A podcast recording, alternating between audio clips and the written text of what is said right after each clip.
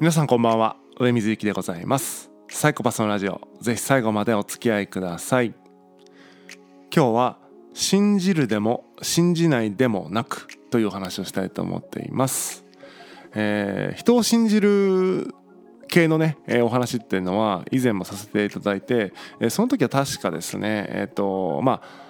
むちゃくちゃこう解像度を上げていっていろんな判断軸で見ていけばまあなんだろうな信じれるポイントがあったりなかったりみたいなみたいなそういうね、えー、判断軸増やしまくって、えー、漠然と人を信じるんじゃなくて要素で人を信じるみたいな、えー、多分そんなお話をしたんじゃないかなと思うんですけどもまあそれはそれでいいんですがちょっとまあまた違った切り口で、えー、人を信じる信じない問題について、えー、お話ししていきたいなというふうに思っています。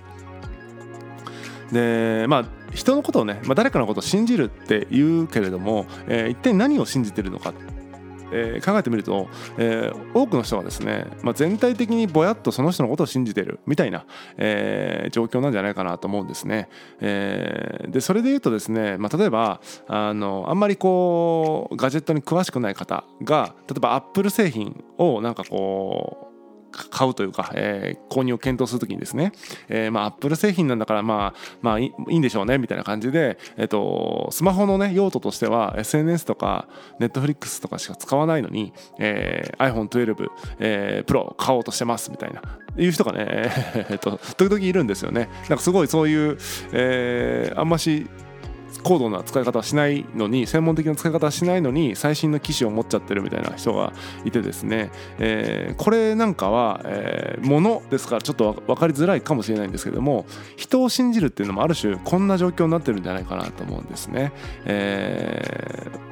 なんか信じ漠然と信じちゃってるけどもあなたが信じるべきは、えー、iPhone12 Pro じゃないですよねみたいなことになっちゃうと、えーまあ、でも世間一般から見ればとか社会的に見れば iPhone12 Pro はすごいクオリティが高いよねとかすごいよねって話なんだけども、えー、一人一人個人で見た時に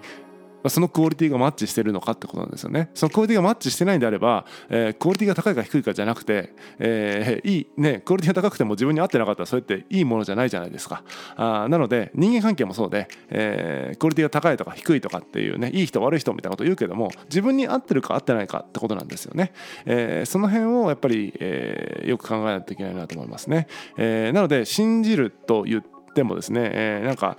うんそのぼやっと信じてるだけだとちょっと危ないのかなというふうに思ったりします。で今のね、えーと、iPhone 確かにそうだな最新機種、えー、持つ必要ないのに持っちゃってるなみたいな、えー、とかそういう人いるよねみたいな感じで理解はよくしてもらえるんですけどもいざ人の話になるとちょっとつながらないって方が、えー、意外と多かったりする印象です。でさっきのアップル iPhone の話だと何ていうのかな、まあ、要は自分がその知識不足というか、えーまあ、情報不足で、えーまあ、要は見る目がなくて、えー、商品を誤った商品を買っていると。誤った商品を買っているというか、えー、全然なんだろうな iPhone SE でいいじゃんっていう人が、えー、倍近くする iPhone 買ってるわけだから2倍のお金払っちゃってるみたいな感じになっちゃうと、えー、それはなんかね、えーまあ、見る目がないと、まあ、言ってしまえばそれまでなんですけど、まあ、見る目がないと、えー、いうことになると思うんですね。で人間関係もそうで、えー、なんかミスマッチがあった時に漠然とね、えーと、裏切られたとかなんか自分はこんだけ尽くしたのにとか言ってね怒ったりしてますけども、えー、それ iPhone と一緒ですよ。と2倍もお金払わされたとかね、えー、言っちゃってるけどもみたいな、えー、それはあなたが、知らないからそうしちゃったんですよねみたいなことと一緒で人間関係も、えー、きっとそうなんですよね。えーまあ、見る目がなかったという話にもなるしもしくは、えー、と関係性の中でそういう関係を作ってしまったとかね、えー、いろいろあるんじゃないかなと思います。で、まあ、何が言いたいかっていうとうんまあじゃあ100万円貸してくれって言われて貸したとして、えー、友達からね100万円貸してって言われて貸したとしてねその100万円を踏み倒されたと。じゃあそれ裏切られたんですかと。えー、またはね、えー、すごい仲のいい4人組で、えー、グループいつもね4人で遊んでるのに自分だけ呼ばれない3人で遊んだ会があったらしい裏切られたんですかと。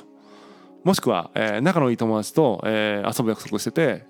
当日ドドキャンされてしまった。それって裏切られたんですかと。それぞれね全然まあ質が違うというか種類が違うんだけどもまあ人によってはどれも裏切られたって思うし、まあ、人によっては100万円ね、え、貸して逃げられて裏切られたって思う人もいるし、まあ、人によってはまあどれも別に裏切りとかじゃないよねって思う人もいるって感じでなんかねえ、っとそういう解釈の話なんですよね、えー、そこで起こってることは100万円が、えー、自分の手からその人の手に渡ったと、えー、それが、えー、返ってこなくなったという事実があるだけであって、まあ、それをどのように解釈するかっていうのは、まあ、結局個人の問題なんですよね。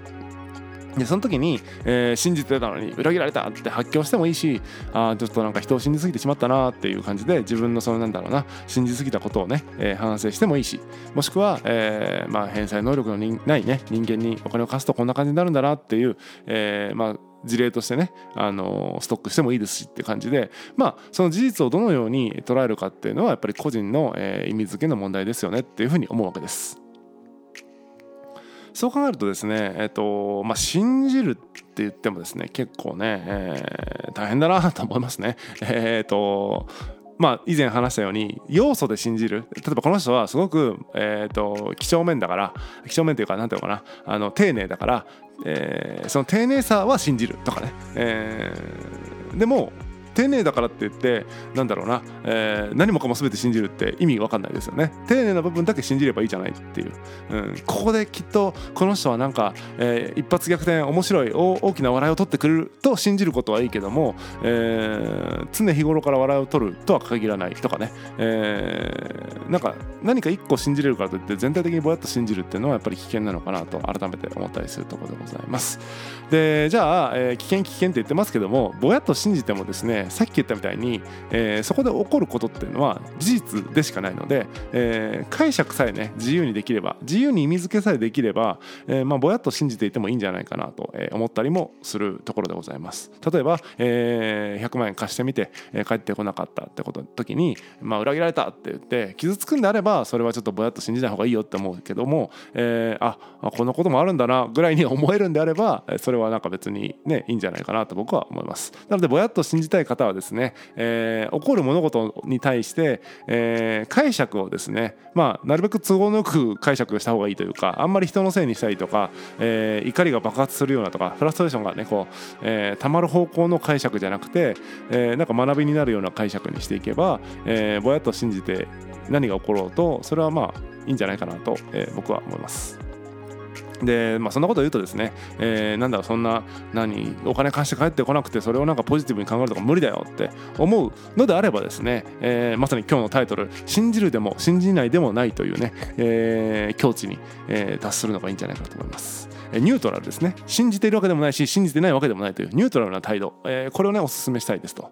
でそんなの信じるより難しいでしょうと思うかもしれないんですが、えー、それはねちょっと難しく考えすぎなんですよ、えー、どういうことかっていうと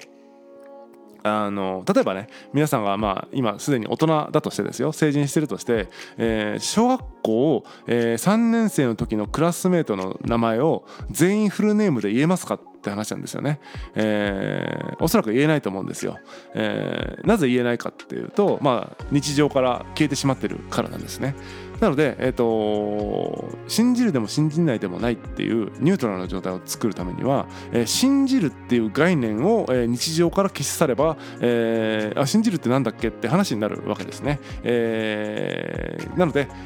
日常から信じるっていうことをから、えー、を、えー、なんだろうなこう遠ざけていくというか。まあ、信じるか信じないかみたいな、えー、議題はどんどん避けていくとかね、えー、いうふうにしていくとおのずと信じるっていう言葉に触れる機会が減っていって、えーまあ、信じるとか信じないじゃなくて、えー、物事を判断するようになるんじゃないかなと思います変にこの信じるっていう言葉が、あのー、頭の中にあるがゆえにですね信じるか信じないかみたいな判断軸が、えー、出てできてしまうと逆にねそんな抽象的でよくわからない判断軸を捨て去った方がですねより具体的ななんか判断軸でですね、えーまあ、付き合うか付き合わないかってことを、えー、決めたりできると思いますんでなんか変にねこうむちゃくちゃ抽象度の高い言葉をね、えー、採用してよくわからないままぼやっと信じるよりはですね、えー、もう信じるとか信じないとかっていう概念そのものをですね、えー、消し去ってしまえばですね、えー、意外とあの合理的にというかあの要素で検討していけるんじゃないかなというふうに思ったりする今日この頃でございます、えー、ちょっとむちゃくちゃなこと言ってるように聞こえるかもしれないんですけどもあながち間違ってないかなというふうに思いますので、えー、まあ、信じるでも信じないでもないニュートラルな状態っていうのはですね、えー、ちょっとまあ検討してみてもらってもいいんじゃないかなと思います。で信じるでも信じないでもなくって言ってるのはですね信じないっていうなんかその強烈な態度もまたそれはそれでですねなんだろうなえっ、ー、とぼやっと信じると同じようなものというかうんかたくなな態度がですねあんまりこううん良くないなと思ったりしますんで、えー、なんていうのかなそのいわゆる本当はそこ、えーと、採用してもよかったじゃんっていう場面を信じないっていう決め込んでるがゆえにですね、えー、断絶されてしまうっていうのはそれはそれで問題だと思いますんで、えー、信じすぎるのもよくないし信じ、えー、全く信じないっていうねかたくなな態度もよくないなというふうに思いますんで、えー、まあ本当はバランスよくっていう感じなんですけども、えー、そのバランスよくっていうのは難しい方は信じるとかいう概念ごと吹っ飛ばして、えー、しまいましょうというお話でございました、えー、本日は以上でございます。またお会いしましょう。さようなら。